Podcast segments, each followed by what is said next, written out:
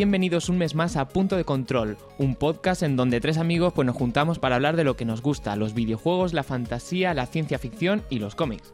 Mi nombre es Tomás, hablando desde nuestro estudio de grabación de Murcia y frente a mí tengo a Paco. Buenas Paco. Muy buenas, Tomás. Muchas gracias por invitarme a tu programa y... ¿Cómo que mi programa? Nuestro programa. Vale, vale. Bueno, un mes más estamos aquí con muchas ganas de, de traeros cosas interesantes y también quería quería introduciros a Manu, que ya se va, se va a incorporar por completo. Es ya uno más y ya no va a hacer falta que diga se va a incorporar en, los próximos episodios porque ya forma parte del equipo de Punto de Control. Hola Manu. Ya me he incorporado. Hola, ¿qué tal? Pues sí, aquí estamos un, mes más y como siempre recordar que, que, no dejamos de ser tres imbéciles que decidieron grabar las conversaciones y hacerlas públicas. Sí, porque somos no tenemos ni idea de nada hablamos de cosas que a lo mejor ni siquiera nos gustan, pero Dirías que las comentamos porque sí. Dirías que entre los tres podemos, que podemos crear una opinión entre los tres o un intento de opinión. Sí, yo qué sé, para que la gente se enfade con nosotros, les guste o yo qué sé. Yo creo que es el único podcast que hay en el mundo donde se habla de cosas que nos gustan pero sin tener ni idea. Sí, bueno, si no es el único del mundo, al menos de los que conocemos, sería el único. Seguro que existe, pero bueno, aquí estamos. Y, bueno, hay que mencionar que, el, pasado podcast, el pasado episodio tuvimos problemas con, con iVox. Se ha solucionado y ya todo el mundo puede volver a puede escucharnos. Sí. Puede volver a escuchar el segundo capítulo si no lo ha hecho por, por, iVox. Mm. Y que también estamos en, en Spreaker. Sí, Sí, sí. Al final tuvimos una serie de problemillas, no sabíamos por qué. El servicio técnico de Evox, bueno, tardó una semana en solucionarlo. Creemos que lo ha solucionado, pero bueno, por si acaso podéis escucharnos también en Spreaker, eh, además de, bueno, en iTunes. En iTunes sí que no ha habido ningún problema. O sea que os animamos que, que sobre todo, si, si, si no queréis tener ningún problema, lo hagáis sobre iTunes. Pero en caso de que no, no os mole o lo que sea, pues bueno, pues tenéis otra opción más. Así que bueno, vamos a dar paso, vamos a empezar en el. Vamos al meollo de la cuestión. Venga, vamos.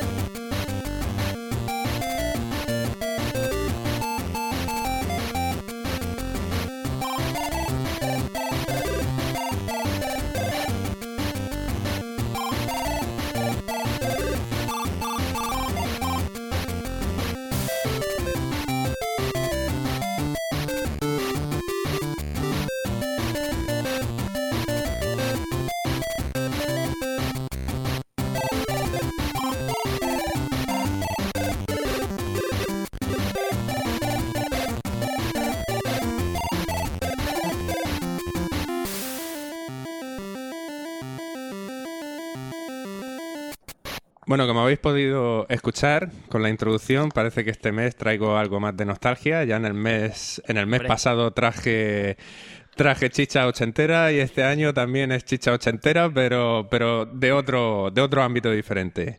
Eh, es que somos, somos unos viejunos, ¿eh? Somos unos viejunos, bueno, es que somos también viejunos. Y tú tratas de recordarlo todos los días y todos los meses. siempre, siempre. Hay que, eso tiene que volver. Eh, y todo esto viene hilado porque os voy a hablar, no sé si conocéis, eh, hay un documental que se llama Digging in the Cards. No sé si lo mm, conocéis. Bueno, es un documental que... Ilustra. sí, hombre, paso estoy. Es un documental que, sacó en el 2014 la Red Bull Music Academy. Es una organización que tiene el Red Bull, eh, donde va, va, se va siempre enfocada a la música y bueno, sacó esta serie documental, digo serie porque está dividida en capítulos de apenas 15 minutos. Podía haberlo juntado todo y hacer solamente una película, pero bueno, son seis capítulos de 15 minutos, con lo cual estamos hablando de que es una hora y poco, una hora y media, eh, donde eh, lo que nos va a introducir es al nivel de la música de los videojuegos, desde los inicios. Vale. Va a sacar a relucir quiénes fueron los artistas que, que crearon esas melodías que todo el mundo tiene en la cabeza. Eh, yo, yo, por ejemplo, tengo muchas y algunas de ellas se ven tratadas dentro del documental. Es muy interesante. Eh, aparte, eh, está en, con subtítulos en castellano, con lo cual no creo que haya problema para que la gente entienda, entienda lo que se habla en el documental.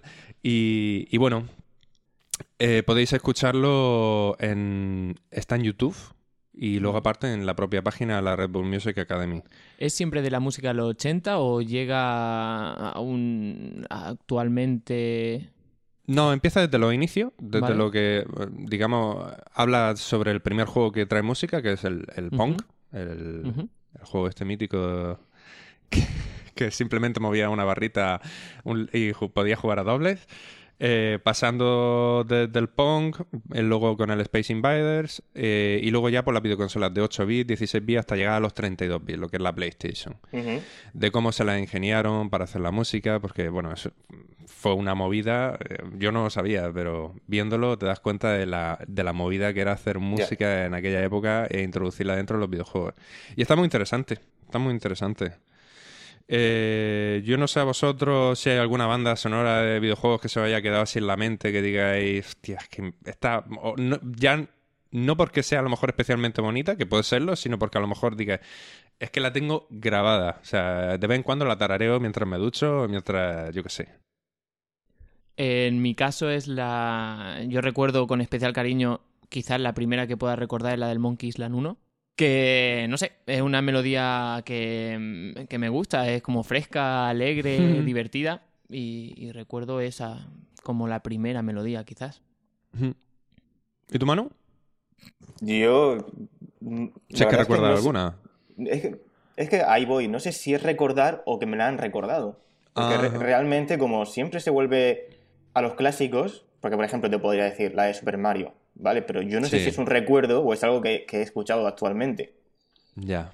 Y por no caer en lo típico, quizá me diría a Street Fighter, que sigue siendo muy típico, pero que, Pues mira, de Street Fighter precisamente hablan en el, en el documental. claro, pero es una música muy mítica, pero ya no sé si es un recuerdo que yo tengo en mi infancia o es algo que se me, se me ha sido recordado porque hace poco vi el, el- el- el teaser del nuevo videojuego que han sacado para PlayStation 4. Ujú.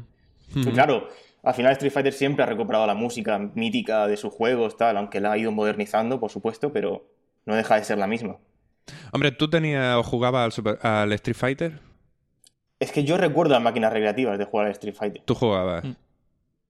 Más que jugar, miraba, porque duraba nada, Miraba. ¿sabes? Era como ronda de paga, quien, se- paga el nuevo que entra y yo pues al final pues siempre me salía. O sea, no, nunca duraba más de dos combates. Hombre, yo, por ejemplo, eh, el tema de la recreativa es una cosa que yo mantengo en la mente de, de la sensación de entrar a un, a un salón recreativo, lo que- los arcades que le llaman en la mayoría de los sitios, pero bueno, aquí siempre ha sido ir a los recreativos. Sí. Eh, yo recuerdo esa sensación como muy, muy especial por la música y por el- la gente, lo- la gente, sobre todo Sí. los grupos que se formaban alrededor de las máquinas. Sí. Por eso que te digo que, que a lo mejor te lo han recordado, pero yo creo que conscientemente, si, si eras sido de ir a ver o, o de vez en cuando pasabas para ir a verlo, sí. quieras que no, se, se quedan esas cosas, ¿eh? Yo si en el anterior pasamos- programa decía que en mi pueblo no había copistería, te digo que no había recreativas. Y yo recuerdo ir al pueblo de al lado, a Garrucha. Bueno, yo es que me crié Pero en tú, Mojácar. pero en Mojácar, pero dentro de una cueva, ¿no? No, yo viví... No, no había recreativas. Y... ¿Entraba la luz del sol también o tampoco? No, no.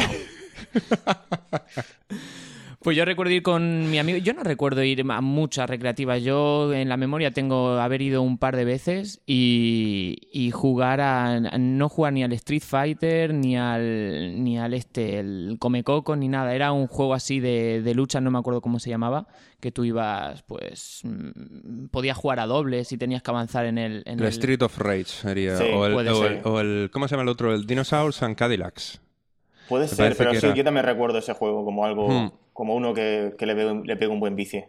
Para mí era el típico en las recreativas que iba a jugar a ese y ya te digo, un par de veces. Ya el resto era en la Play, en casa. También Pero es que fíjate- lo que, lo Sí, que sí, sí. recuerdo fue, ahora que estamos hablando así de ese tema, es cómo cambió el sonido de las recreativas. Porque yo recuerdo entrar Sí. a, una- a un- a unos recreativos y escuchabas la música en beats, escuchabas siempre música de juegos de coches o de motos, siempre escuchabas un motor y después escuchabas golpes de, de- de- de- juegos de lucha. Ah, creía que eran golpes de gente aporreando No, las máquinas. También, pero es que a, a eso voy. Y años después tengo el recuerdo de entrar a, mm, ¿Cómo se llamaba esto? A, mm, joder, los sitios estos donde pagabas por jugar en el ordenador. Ahí como lo llamábamos. Eh, los ciber. Los ciber. Los ciber. Sí, sí. Que pasamos del sonido ese de, de motores de coche, de puñetazos, de música en 8 bits, a solo escuchar el ratón y el teclado. Ratón y el teclado.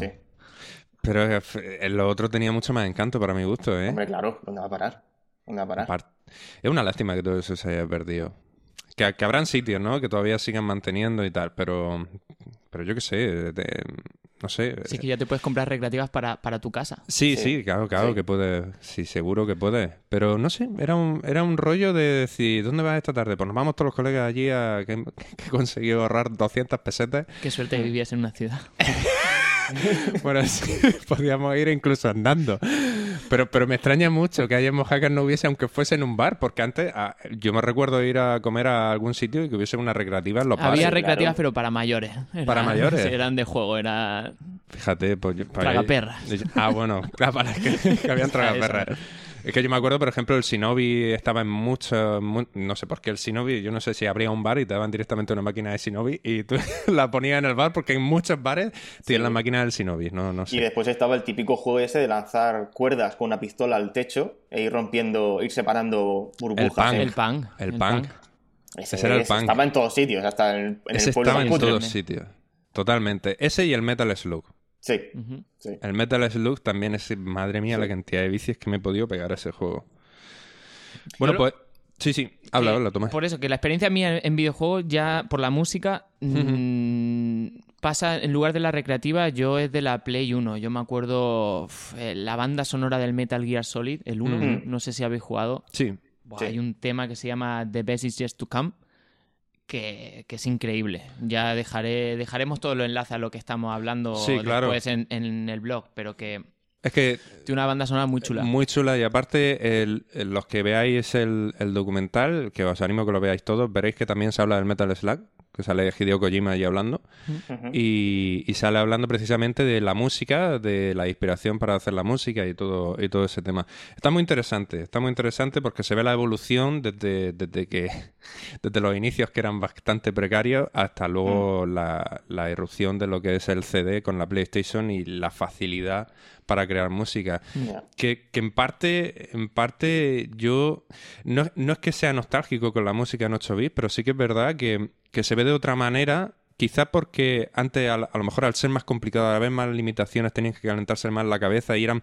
O sea, la música de antes se te quedaba grabada. O sea, eran como, como pequeños jingles de, de, de, de- de- de anuncios de publicidad. O sea, es que eran canciones súper mm, Además que eran pegadizas y siempre era muy lo mismo, pegadiza, entonces, muy al pegadiza. final- En cambio ahora, eh, dime qué canción de un videojuego actual la tenga grabada a fuego. Pues probablemente sean pocos. Mm. Probablemente sean pocos. Pero es que a eso iba.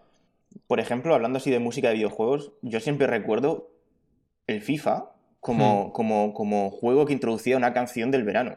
Algo, Claro. algo así. Siempre, Sí, sí, siempre la intro iba con una música, pues yo me acuerdo siempre de Song 2 de, de, de Blur. Claro. Sí, sí, sí. También Ese era en sacó- el 98, me parece que era. Sí, no O recuerdo, pero con 99. cada edición era como esperada la intro del FIFA porque llevaba una canción. Y Sí. ahora, a día de hoy, el FIFA te, te- te monta una, una banda sonora dentro del Sí. juego. Ya, ya ha Sí, perdido Ese, ese rollo de, Sí, ya de- no la hacen. de ¿eh? lanzarte una canción. Sí. Sí, eh, pasa un poco también con, lo- con la mayoría de los juegos de coche. O sea, la mayoría de juegos de coche, eh, si es por ejemplo, imaginaros, imaginaros yo que sé, el Need for Speed. El Need for Speed ya sabéis la música más o menos que, que va a llevar dentro. Y, y en cambio antes, casi todos los juegos, por no decir todos, tenían su propia música original. Original eh, expresamente hecha para el juego.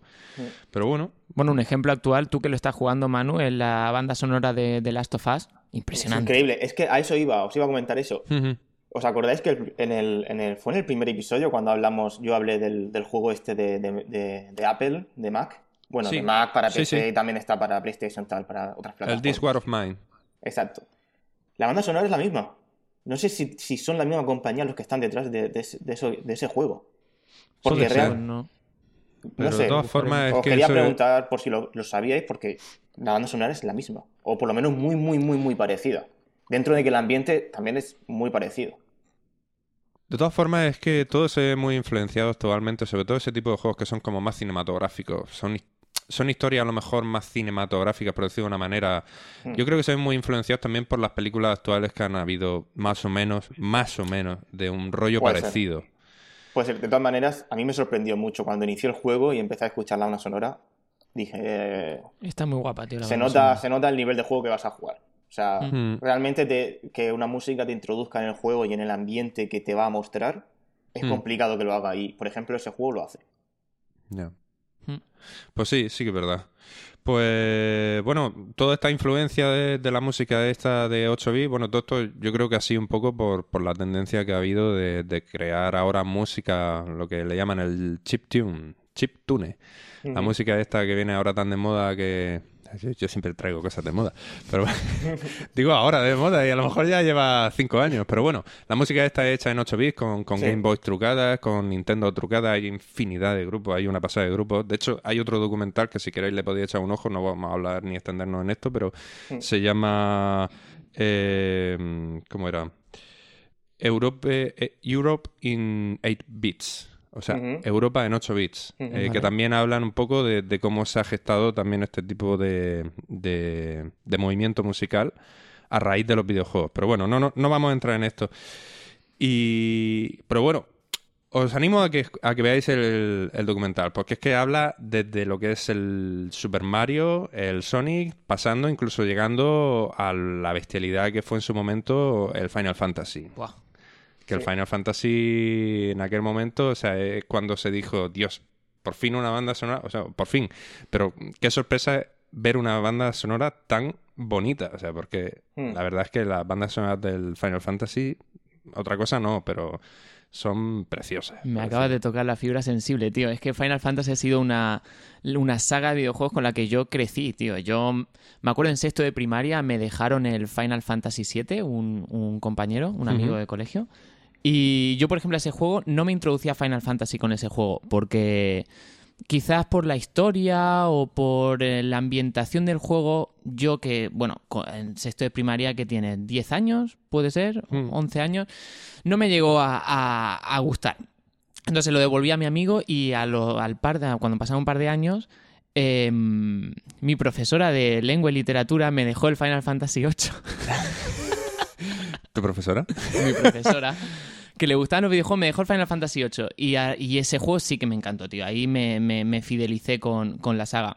¿Pero hubo algo más que dejarte el juego? Es que ya me ha picado la No curiosidad. solamente me dejó Ah, el bueno. juego. Vale, vale. Y, y nada, tío, no sé si habéis visto que hace pues un par de semanas o tres semanas hubo un evento de, de Square Enix, que es la compañía que está detrás de Final Fantasy, donde presentaron el nuevo, el 15. Sí, sí, vi, vi movimiento. Vi un movimiento y al final acabé viendo el tráiler, pero sí, sí, me di cuenta, me di cuenta. Ya son 15. Madre mía. 15, ya, vaya tío. tela. Vaya tela. Pues tío, es un juego que sale ahora el 30 de septiembre. Tengo muchísimas ganas de jugar porque Square Enix ha dicho que quieren volver a lo que era el, el inicio, los orígenes de la saga, ¿no? Últimamente, los últimos Final Fantasy, sobre todo el último, eh, yo creo que se alejaba un poco de eso y... Bueno, pues lo van a hacer como hicieron con Fallout, ahora para, para aguantar el hype, que siempre decimos hype. Sí, es la que nos gusta decir hype. Nos gusta. Pues van a lanzar Yo una tengo serie... hype por todo. Yo tengo un hype hypeado por mi propio hype. Es un hype al cubo, tío. Joder, a ver si te vas a cagar encima. De tanto hype. Pues lo van a hacer como, co- como han hecho con Fallout. Eh, hasta el 30 de septiembre pues van a lanzar un juego para, para smartphones. Ujú. Eh, recuerda un poco al, al pinball. Es un juego que, que se llama... mm, ¿Cómo se llama? Pues no me acuerdo cómo se llama. Pero de todas formas, a mí me pasa que a mí todo, todo este rollo de sacar tantos juegos, a mí personalmente me parece, perdónenme, pero me parece una mierda. O sea, a mí me parece una mierda porque el tener que estar sacando 500 juegos para, para mantener el hype, pues, hostia, es porque no vas a sacar un juego que merece la pena. Quiero decir, vamos a ver. Eh, ya un Final Fantasy ya por sí hay gente que lo está esperando. Entonces, ¿Es porque vas a sacar un juego que ya a priori sabes que no va a molar tanto como esperas? ¿Es porque no te lo has currado? O sea, no entiendo.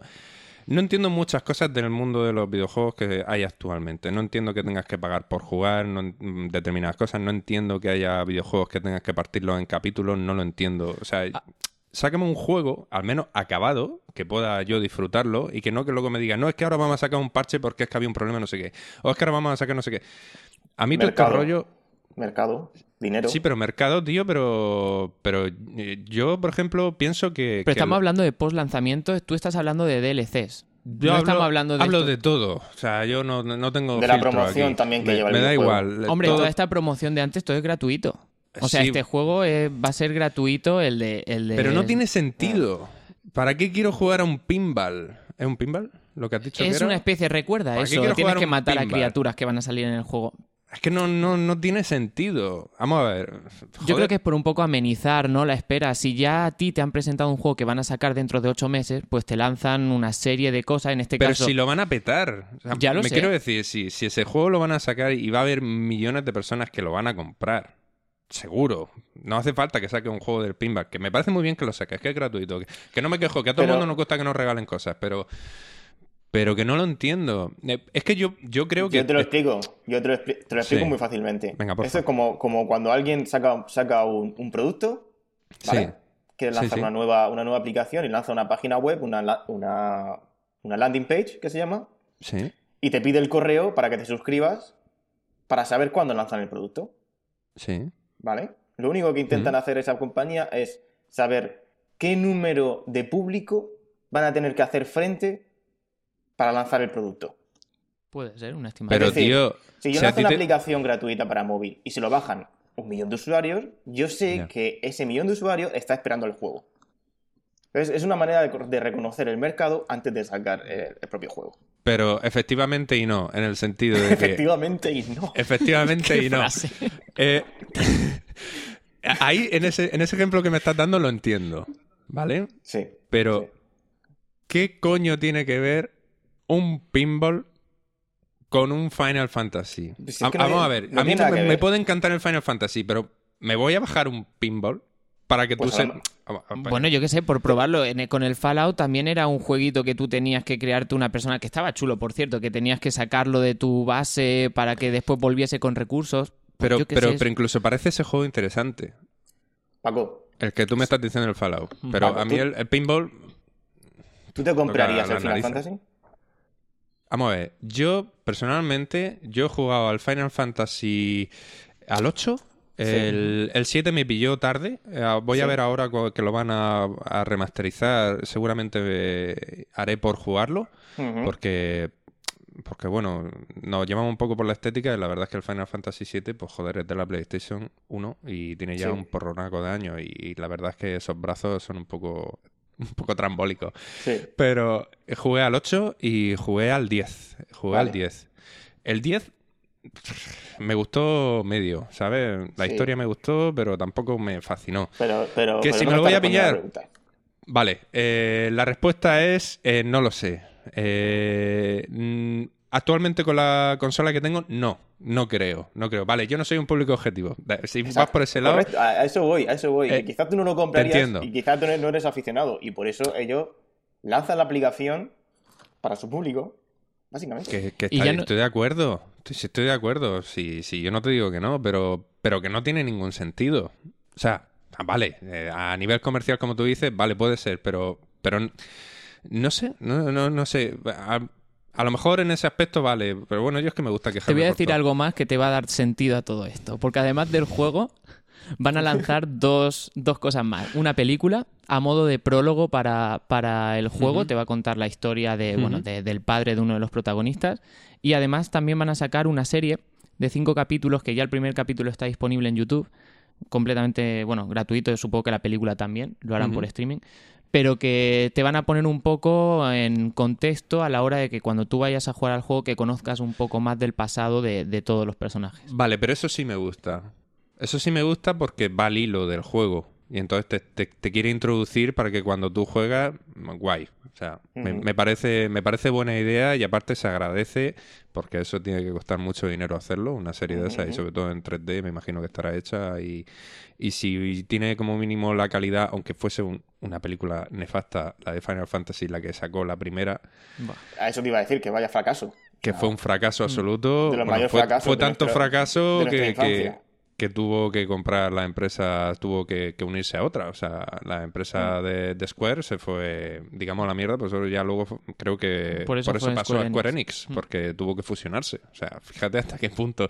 Pero sí que a nivel técnico, la película, pues era como, como ver las intros de, un Final Fantasy, que yo era una cosa que era alucinante cuando veía la... no, en aquel entonces, la de las PlayStation, PlayStation 2, era una cosa que decía, Dios... Qué pues, graficazo, y luego te ponía a jugar y era justo todo lo opuesto. Pero bueno, en aquel momento tú lo veías y decías, Dios, No, lo que pasa es que eh, Final Fantasy siempre ha sido un poco pionero en cuanto a las cinemáticas en el juego que tú decías, vale, aunque después lo, el juego, pues la potencia gráfica de tu consola no puedes pedir más. Son, hmm. más pues, gráficos más pixelados con la PlayStation 1 y tal.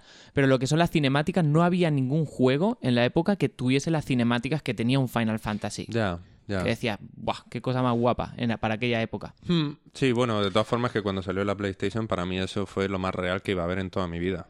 Claro. O sea, yo me acuerdo ver los vídeos del Ridge Racer y decir, Dios, pues, sí que estoy conduciendo un coche, un bólido ultra potente, o sea, y es real, o sea, era una cosa, y aparte con la música machacona esa que era, como dice un amigo mío, era música ratonera, pero es que era música ratonera esta de bacalao de, la ruta del bacalao, hmm. una cosa una cosa bestial.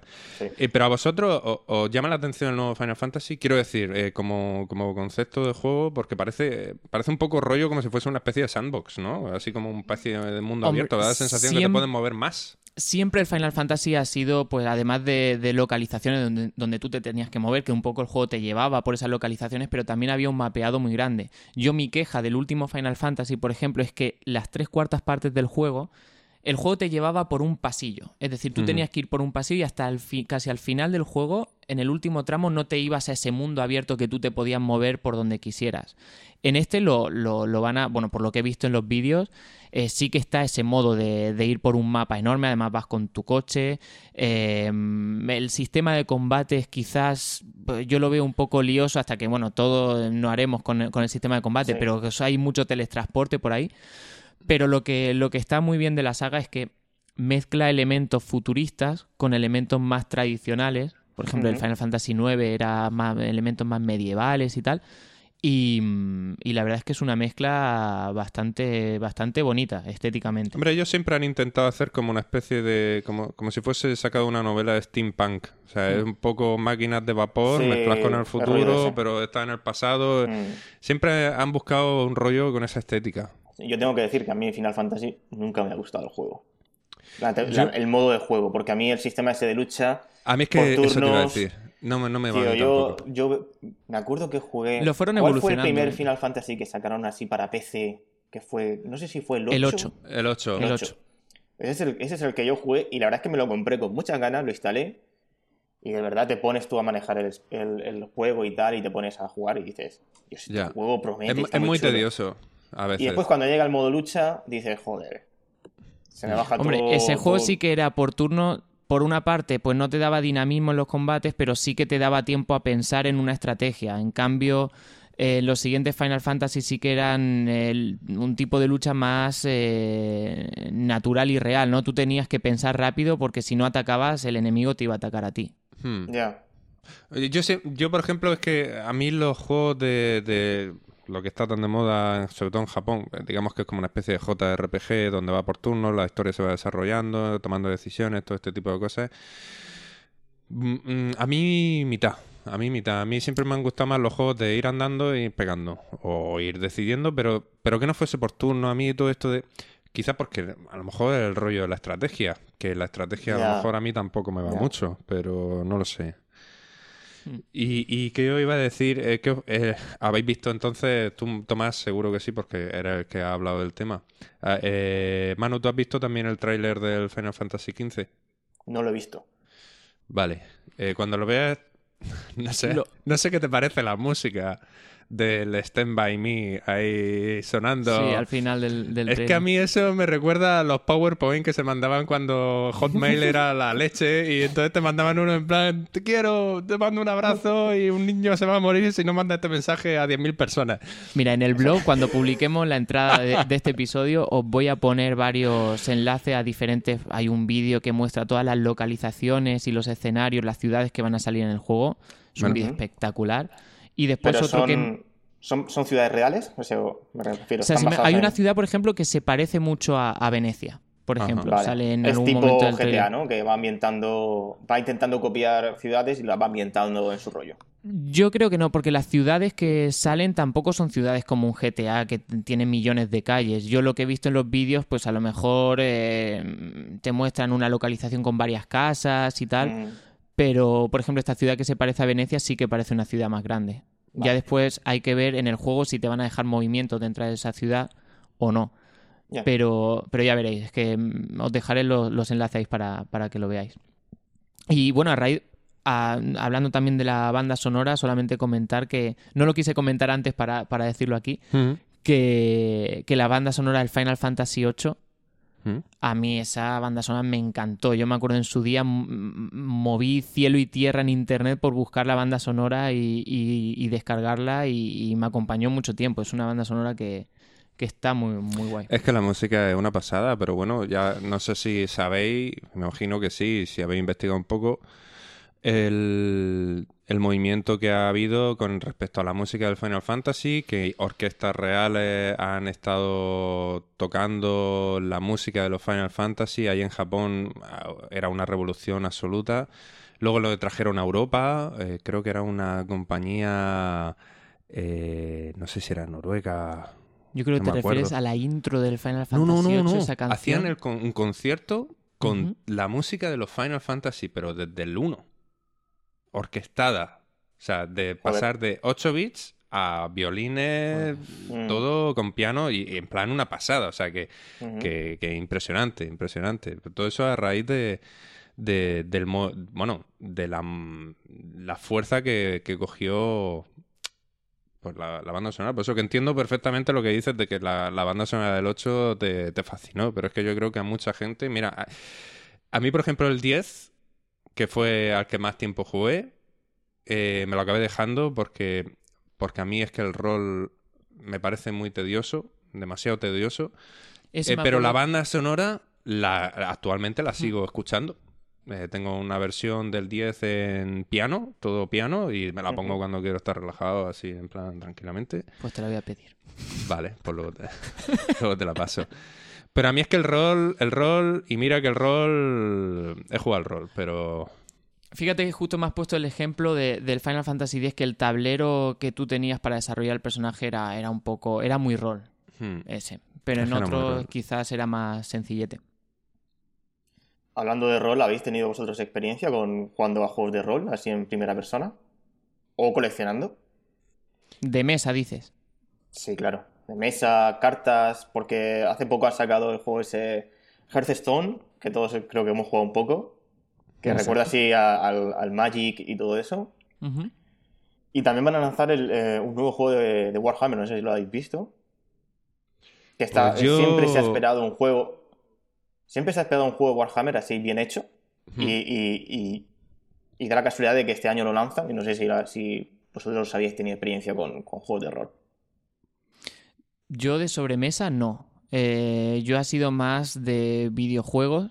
Mm, En mi caso, pues bueno, te puedo citar el Hearthstone eh, y el WoW, por ejemplo. Yo hubo una época en la que sí jugué al WoW, pero de sobremesa no nunca llegué a jugar a, a ninguno. Yo, por ejemplo, sí que he tenido una experiencia con el rol, pues ya te digo, con, pero vamos, con 15, con 15, 16 años, de esto de que te juntas con tus amigos, tus amigos que, que tenías ahí en el instituto, bueno, que tenía yo en este caso, pero vamos, que éramos los outsiders, o sea, íbamos Era- a, era- a otro nivel. Era la misma época en la que compraba bandas sonoras de Pokémon. Exactamente, la misma, la misma época. Estás al margen de la sociedad. Estaba al margen de la sociedad. O sea, a mí me miraban y decían, no entiendo a esta persona. Sí, rebelde sin causa. Sin causa, sin novia, sin nada. Era la época en la que tú tenías el pelo largo. Pues, pues poco después de ese momento me dejé el pelo largo, pero bueno, me dejé el pelo largo, luego me puse el pelo amarillo, o sea, pues, fue una época ¿Pelo muy, amarillo? muy rara. Sí, sí, sí, bueno, tú tenías que verme. ¿no? Los que me conozcan saben que tengo las cejas muy, muy negras y muy, muy anchas, pues imaginaros con un pelo muy amarillo tirando ¿Por a- qué nunca nos habías dicho eso, enseñado alguna foto de tu pelo amarillo? Porque yo es que tengo amor propio, no. no quiero que me peguen por la calle, ni que me peguéis vosotros, ni me dejéis de hablar. Entonces, pues, las fotos ya las enseñaré algún día. Pero vamos, sí, con 15, 16 años. Pero vamos, yo la experiencia que tengo con eso era básicamente el gusto, a lo mejor era la excusa de quedar eh, todo. Y yo recuerdo sobre todo merendolas a tope, eh, Coca-Cola y azúcar a muerte y ponernos a jugar a rol, rol de mesa, rol de mesa con nuestro máster y todo, eh, que era un amigo, y, con la música de, la, banda sonora de... No sé si habéis visto el anime que se llama Record of Lodo Square. Bueno, es rollo así medieval, pero iba muy bien con... nosotros que siempre nos ha gustado todo. Pero vamos, eh, ya te digo, yo por ejemplo me acuerdo que, nuestro máster nos daba el mapa al principio porque a lo mejor lo encontrábamos y decía, aquí tenéis el mapa de la mazmorra en la que estáis. Y a lo mejor acabábamos esa sesión y al día siguiente se me olvidaba el mapa, ¿no? Y entonces pues yo me acuerdo mi máster que me decía, no, no, no, no te has traído el mapa, no hay mapa, no sabes por dónde vas. Digo, tío, imprímeme otro, coño, pero si qué más te da. No, no, no, has perdido el mapa, mala suerte. ¿Habéis, traído alguna más el mapa? No lo llevaba Paco. Hostia, Paco, hijo de puta, tarde, ¿qué? Pero vamos, esa, mi experiencia ha sido muy limitada, pero yo, por ejemplo, del grupo aquel que tenía, sé que algunos siguen todavía siguen todavía jugando. Yo ya me desenganché, me desenganché. Bueno, yo, yo, yo quería hablar del tema porque yo no es que ha sido, no es que haya jugado a, Warhammer, pero sí he sido un coleccionista de Warhammer hace, hace años. Yo recuerdo que se puso muy de moda en quizá con mis 16, mis 18 o algo así, sobre esa edad. Fue más mi hermano el que me introdujo en el tema, porque mi hermano sí que ha sido coleccionando a lo largo de, de los años. Y yo nunca me ha gustado jugar, pero sí me ha gustado mucho pintar y coleccionar. Y he coleccionado así Hostia, ahora que lo dices, yo me acuerdo cuando te conocí que, comprabas alguna, alguna pieza sí, sí, y alguna figura y, lo, y, te recuerdo en tu casa pintándolo. Sí, sí, yo, yo siempre lo he dicho, yo em, me encanta... Una de las, de las cosas que más me han gustado es si he tenido tiempo libre y me he ido en verano, yo qué sé, a, mi casa en la montaña o algo de eso, y he tenido un par de semanas sin hacer nada, me he comprado una figura de Warhammer y me he ido a pintarla. O sea, es, era mm. relajación máxima para mí. Y se acaba el tema porque no sé si, la gente lo sabrá o, quizá haya gente como yo que ha coleccionado Warhammer y que, y que realmente ha abandonado las figuras. Sí. Y no, sé, no saben que, el mundo Warhammer, totalmente como lo conocían, ha sido cerrado. O sea, Warhammer cerró a finales del año pasado. ¿Ah, sí? Sí. Yo sé que continúan con las novelas, ¿no? Creo que habían novelas. Yo los, yo los. Exacto, yo lo sigo por mi hermano. Entonces mi hermano me explicó más o menos qué pasaba. Eh, Warhammer sacaba todos los meses una revista, donde, donde introducía nuevas figuras y introducía historia. ¿Y qué pasaba? Que ellos contaban una historia, pues, yo qué sé, imaginaos Juego de Tronos, pero cortado en, fascículos o todos los meses una revista. Y entonces ahí explicaban batallas y tal, y entonces pues morían personajes y te introducían nuevos personajes.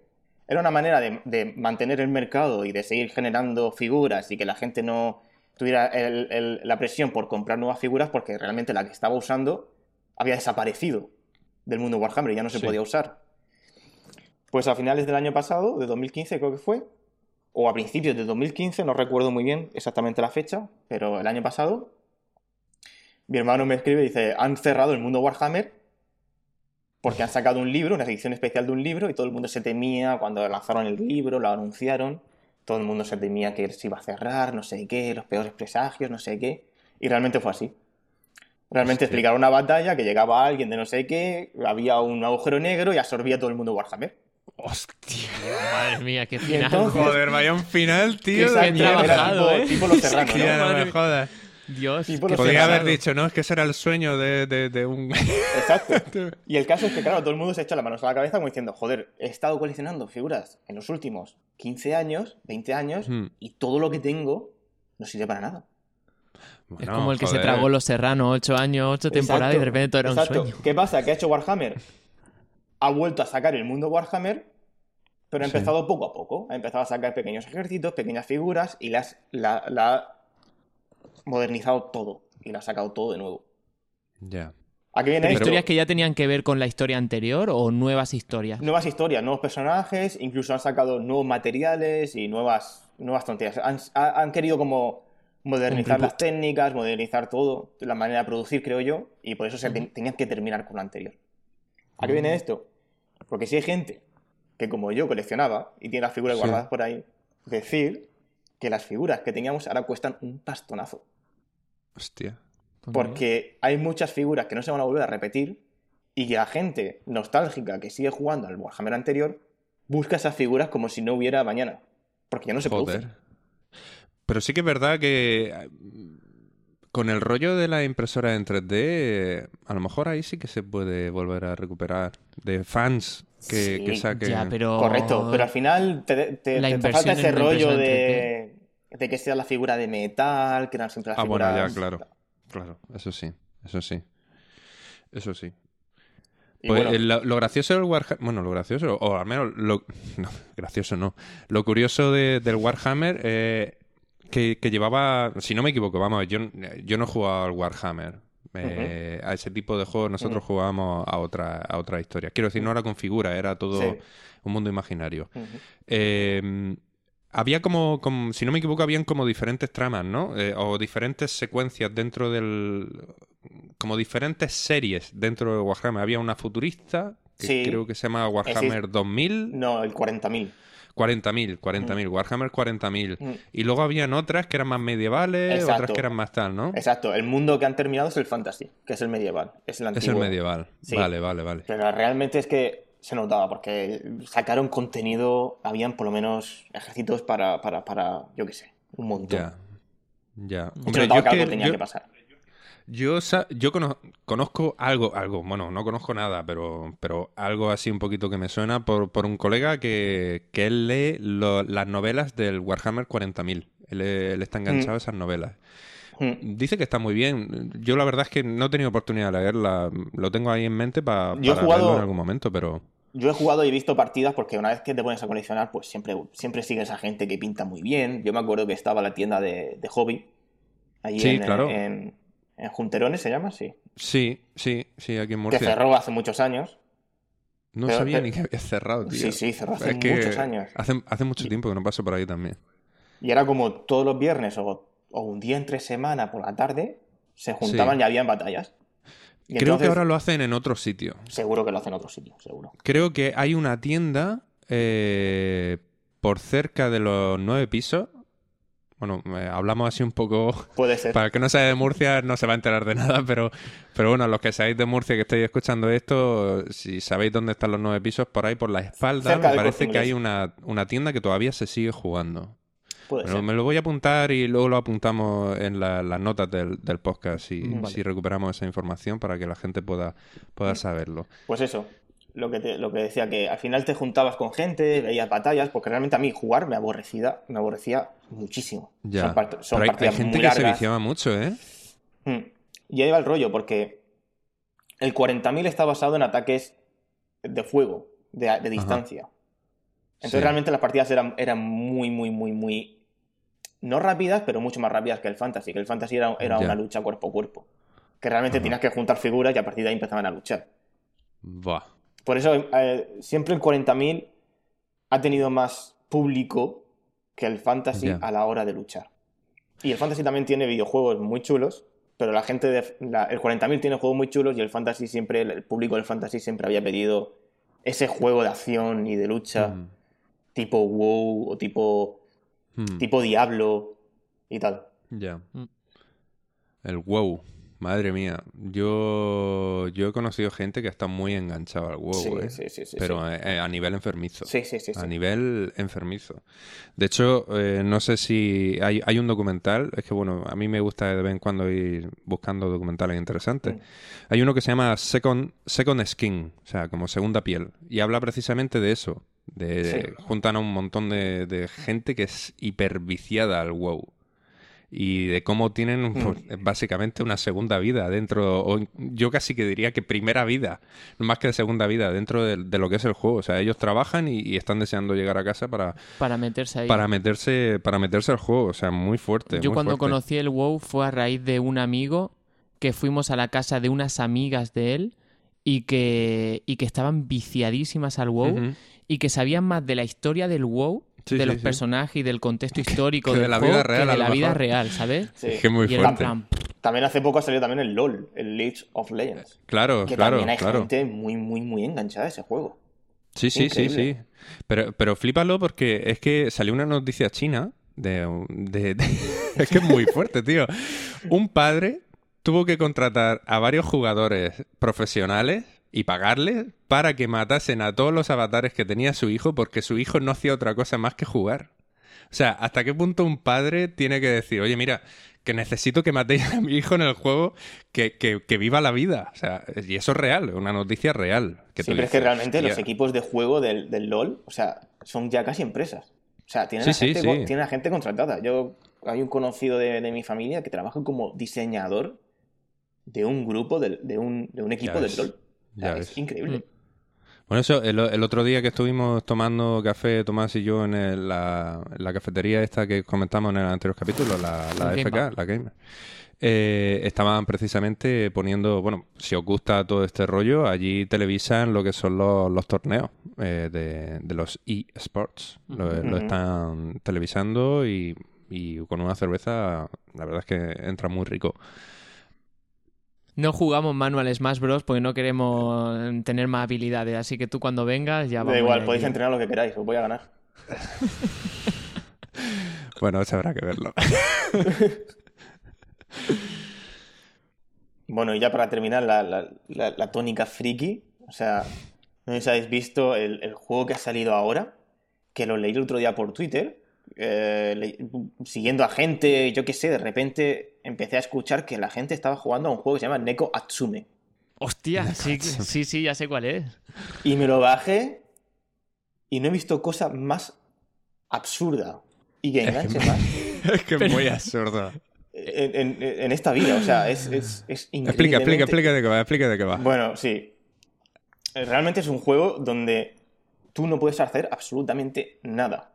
O sea, te dan una pantalla, te da una, como, como un patio de una casa vacío, en el cual tú tienes que comprar objetos, objetos que son para gatos, los compras, los colocas en ese patio y esperas a que gatos te visiten. Y con, y con comida, con comida. Claro, le tienes que poner comida para que los gatos lleguen, lleguen a tu casa y usen las cosas que tú les has comprado. Pero claro, tú cuando inicias el juego, compras cosas, pones comida y te visita el primer gato, tú clicas en el, ba- en el- en el gato para decir, "Ah, por lo menos yo que sé, que lo maneje o algo, o cambie de sitio. No, no, no. O sea, Es ya solamente tú disfrutar verlo, ¿no? está. A partir de ahí ya viéndolo. el juego ha terminado. Qué fuerte. Entonces, la, la única, la única opción que te, que te queda para poder seguir jugando es comprar una expansión de la casa, que yo ya la tengo, por cierto. ¿Pero te la has La- la- comprado? No, pero Me- con monedas del juego Ah, que con son, monedas del juego. en realidad Claro, son claro, tú vas Ah, coleccionando bueno, bueno. monedas y entonces, pues, a partir de ahí, los gatos, cada vez que te visitan, según su nivel y según lo que hayan usado de objetos que has comprado, te dejan, te dejan recompensa. Tienes dos tipos de monedas, la moneda básica o la moneda de oro, que son realmente pescados. ¿Cuántas horas le has echado, Manu? Es que realmente lo bueno del juego es que no le echas horas. Ah, ¿no? Mira, yo lo descubrí igual que tú. eh, Sí. Por Twitter yo veía gente que colgaba capturas de, de las pantallas de Es los que yo vi también las capturas, pero no, no me lo llegué a bajar. Yo me lo descargué y, y es lo que tú dices, solamente es poner objetos, comida, que te visiten gatos y también el objeto del juego es coleccionar todos los gatos que salen. Exacto, tienes un álbum, es como Pokémon. Exacto. hay un- Joder. entonces tú tienes que coleccionarlo. Tú no puedes interactuar con el gato más allá de pincharle y sacarle una foto para tu álbum. Vaya tela. Pero que tienes todos, porque yo lo he conseguido, yo los tengo todos. En serio, yo no, no lo, no lo he visto porque hace tiempo que no entro porque ya me ha aburrido muchísimo. Qué fuerte. Pero realmente eso- el juego, el juego no necesita Tú entras a ahí. reponer la comida del gato y a cambiarle los juguetes que tú quieras, porque incluso los niveles de los gatos no sirven para nada. Para nada. O sea, sirven para que te den más monedas o menos, entiendo yo. Y yo creo que eso es también incluso aleatorio, porque a mí Sí. hay gatos que me dejan mm, en un momento cuatro pescados y en otro momento me dejan seis Sí, de oro. Así sí. que Y entonces no, no le, no le dedicas tiempo porque realmente no hay nada que hacer. O sea, entras cada cierto tiempo, ves si se han comido la comida, recoges lo que te han dejado y pones comida de nuevo. Y ya está. Y te sale la aplicación. Pero, tío, es que los es el japoneses juego. están muy mal, tío. Porque vamos, el juego es japonés segurísimo. Que sí es japonés, o sea, tú puedes Ujú. elegir el idioma inglés o japonés. Y ya está. Y es japonés totalmente. Yo para sacarle un poco de gracia al juego, eh, nos lo descargamos Andrea y yo y era competir entre los dos a ver quién conseguía los gatos Madre antes. mía. Que a lo Sí, mejor me mandaba un pantallazo, mira, me ha visitado este, ¿lo tienes? Pues no. Pues ¿cómo lo has hecho? Ah, no te lo voy a decir. y, era, y era en plan competir los dos para ver quién conseguía los gatos antes. Bueno, yo es que cuando estuve en Japón me di cuenta de, de, de la, la gente allí, lo, lo obsesionada que está con los gatos. O sea, Sí, eran, sí, sí, sí. Habían cafeterías solamente para ir a acariciar los gatos y tú decías. ¿quieres que te traiga de aquí de Murcia? Te mando para allá todos los que tú quieras. Aquí hay millones. Sí, sí. Es muy fuerte, muy fuerte. Allí, allí la peña está un poco. está un poco para allá. Pero bueno, pues yo la verdad es que no me lo, no me lo llegué a bajar. Vi los pantallazos en Twitter y no sé, no, no le vi yo muy. Es que no tiene nada tampoco. Es que no tiene No nada. ¿Está, pero- ¿Está para Android o solo para, para iPhone? No, sí, sí, está para Android también. Vale. Sí, sí. Está en Android y está en iPhone. Eh, Y lo, lo llegué a ver que, que existía. Pero leí la. bueno, en Android, no sé si pasa también. No, es que como ahora tengo Android y antes tenía iPhone. Bueno, sigo teniendo los dos, pero hace mucho que no, no me bajo aplicaciones de iPhone. Android hace una cosa muy curiosa y es que te traduce. Si no está traducido a tu idioma, te traduce la descripción del. Del juego, de la aplicación que te va a bajar. Mm. Y no entendía lo que me estaba diciendo y entonces dije, no me lo bajé, no me lo bajé porque dije, no te estoy entendiendo, no sé lo que quieres que Ya. haga con el gato, pero es que no tengo tiempo ni ganas de, de probarlo.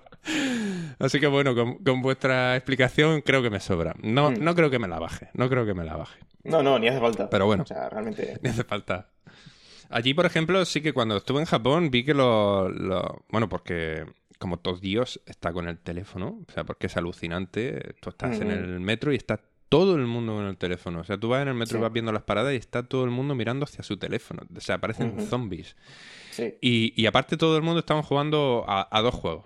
Dos juegos eran los reyes allí. Hablo de hace un año. Un año y un mes o dos meses. Allí jugaban a dos juegos. Uno se llama Tsum Tsum, que son algo parecido. eh, no es exactamente igual, pero no sé si recordáis este juego de los diamantes que tenías que mover y poner tres iguales, Buah, sí, sí. tres diamantes Sí. iguales y cosas así. Jamás he llegado Sí. a jugar, pero sí, Sí. sé cuál dices. eh, Vale, pues que estaba todo el mundo viciado. no era exactamente eso, porque esto eran, imaginaros, eh, las máquinas estas eh, de bolas, las máquinas de bolas estas de que, que tú echas un montón de bolas, metes una moneda y empiezas a la gira y salen las bolas, que dentro llevan juguetes o llevan Sí. cositas así, estas- las máquinas reales, quiero decir, de que los Sí, críos sí, siempre te piden sí. 20 duros para... 20 duros, digo Bueno, un euro para, para echarlo en la máquina. Bueno, pues la estética es muy parecida y entonces pues caen un montón de peluches de Disney. Entra, cae Mickey, cae Minnie, cae Chippy Chop, yo que sé, un montón. Y tú los tienes que ir conectando uno con otro, los que estén pegados, y entonces los conectas y los vas vas explotando los, los estos, y entonces pues vas consiguiendo puntos. Una gilipollez de juego muy viciante, muy, muy viciante. Y a eso es, que aparte es que yo ya no, veía el título, pero miraba los móviles de todo el mundo y estaba todo Dios con eso y me costó ayuda a encontrar. Al final lo encontré. Estaba en iPhone y está en Android. Y, luego estaban viciados a otro que luego salió una versión para eh, la 3DS que se llama Puzzle, Puzzle and Dragons. En, en Nintendo creo que se llama Mar-. Super Mario Puzzle and Dragons. Me parece que es porque juegas con los muñecos de, de Mario y tal y cual.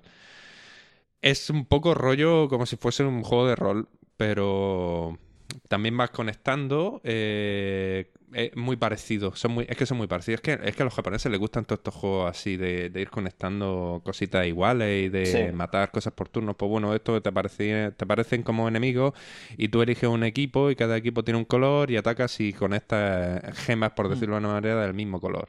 Pues esto es ese rollo. Pero vamos, es que era todo así. Y aparte, si os fijáis, sobre todo en el catálogo de las PS Vita, se nota muy claramente porque el PS Vita, eh, prácticamente casi todo el mundo que, que la tiene es japonés.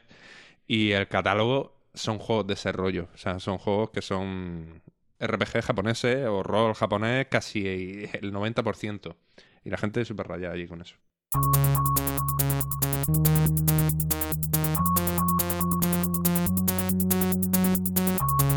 Bueno, con esto terminamos el programa de este mes.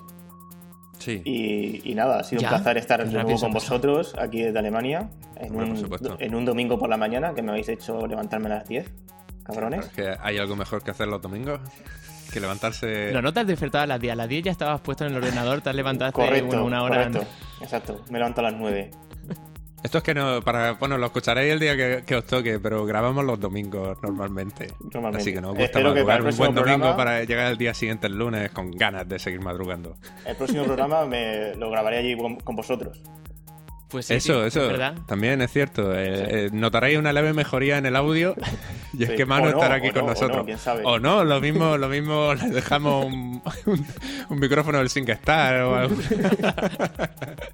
o alguna cosa así, pero vamos, sí, sí, sí, aparte tenemos muchas ganas de, que, de tenerte aquí con nosotros y que lo grabemos juntitas. Pues sí. Bueno, eh, en referencia a las diferentes webs o, o formas de contacto con nosotros, eh, deciros que lo podéis hacer en, en nuestra página web, en punto de control podcast.es, donde estáis un poco timidillos, ¿no? Eh, darnos darnos Sí. comentarios, mandarnos cositas. Si queremos un poquito ahí de feedback para saber un poco también si os gusta o no os gusta, eh, también, no sé, a ver si podemos llegar a algún punto de encuentro, Y otra cosa también. algún que, punto de control. que los oyentes, si quieren, que propongan temas. Que nosotros también Sí, también, también. a- La temática está a muy conocer cosas abierta. nuevas. O sea, Sí. partimos de la base de que no tenemos ni idea, con lo cual, si estamos hablando y hablamos durante una hora sin tener ni idea, pues creo que da lo mismo de lo que hablemos, ¿no? O sea, siempre- por supuesto siempre tiene que estar enmarcado dentro de, de un campo bastante grande, pero dentro de un campo friki. O sea, tiene que ser algo de, este, de esta temática. No nos pongáis a hablar de economía o cosas de esas, porque ya esto directamente nos explota la cabeza. Bueno, siguiendo por con las formas de contacto, también, bueno, en Twitter estamos como arroba punto control. Hmm. En Facebook nos podéis encontrar con, pues, eh, poniendo el nombre del podcast, punto de control. O si lo preferís también a través de email, en contacto arroba punto de que también eh, nos podéis contactar por ahí. Hmm. Os recordamos también que a la hora de escuchar el podcast, bueno, si lo estáis escuchando ya es tontería, pero bueno, eh, si se lo, se lo habéis comentado a alguien que nos escuche, que nos parece fenomenal, eh, tenéis varias opciones. O sea, tenéis tanto iTunes, que yo la recomiendo porque digamos que es la más sencilla de usar de todas. Pero bueno, tenéis también iBox y debido a los problemas que hemos tenido, lo estamos también, estamos también usando ahora Spreaker. O sea, que tenéis tres opciones. Luego ya, pues bueno, tenéis vuestro vuestro vuestro programa favorito para escuchar podcast. O sea, prácticamente estamos en, en todos, pero vamos, os recomendamos iTunes. Pero bueno, que no, que no, Apple a mí me da lo mismo, que yo tengo un Android, ¿sabes? Que, que podéis usar la que queráis. Bueno, pero para la escucha, es decir, eh, cuando hablamos de, de- de lo de suscribiros a Spreaker, a iTunes o a, o a iVoox, es más por a nivel interno nosotros por el feed, ¿no? Porque si Claro. te suscribes a iVoox, cualquier cambio que hagamos en un futuro a lo mejor a ti no te va, o sea, no, no te vas a ver afectado por ese cambio. Entonces sí que es verdad que si en cualquier aplicación de podcast nos buscáis, eso bebe de iTunes y Hmm. es, yo creo que es la forma más, más sencilla ante posibles cambios futuros que, que se haga todo automatizado para vosotros. Eso. Y dejadnos alguna valoración si queréis. Por ahí, Sí, dejadnos algún comentario, no sé, no me gusta tu pelo, Paco, aunque no me hayáis visto, yo qué sé, lo que sea, me da igual. Cualquier cosa, pero sí que queremos saber un poco qué opináis, qué opináis. Exacto. Porque bueno, a nivel de suscriptores y eso estamos contentos que, que la Tengo gente figuras nos de escucha. Warhammer para vender. Exactamente. ¿No dejamos algún anuncio? Después vas a publicar alguna entrada con tus figuras y los precios. claro. Ve- vendo Un magos. artículo en el blog. Bueno, muchas gracias a todos por escucharnos. Eso, gracias por Sí. estar ahí. Sí. Y nada, eh, esperamos que os haya gustado. Nos vemos dentro de, de un mes. Saldrá más o menos por la misma fecha. Nos gusta siempre ahí a mitad de mes. Además, literalmente, Ujú. porque vamos a ver a Manu en un mes, así que, bueno, en menos de Sí. un mes, pero que En vamos. menos de un mes. El sí. siguiente programa lo grabamos todos juntos. Y nada, pues nos escuchamos. Venga, un saludo a todos. Venga, Hasta la próxima. chao.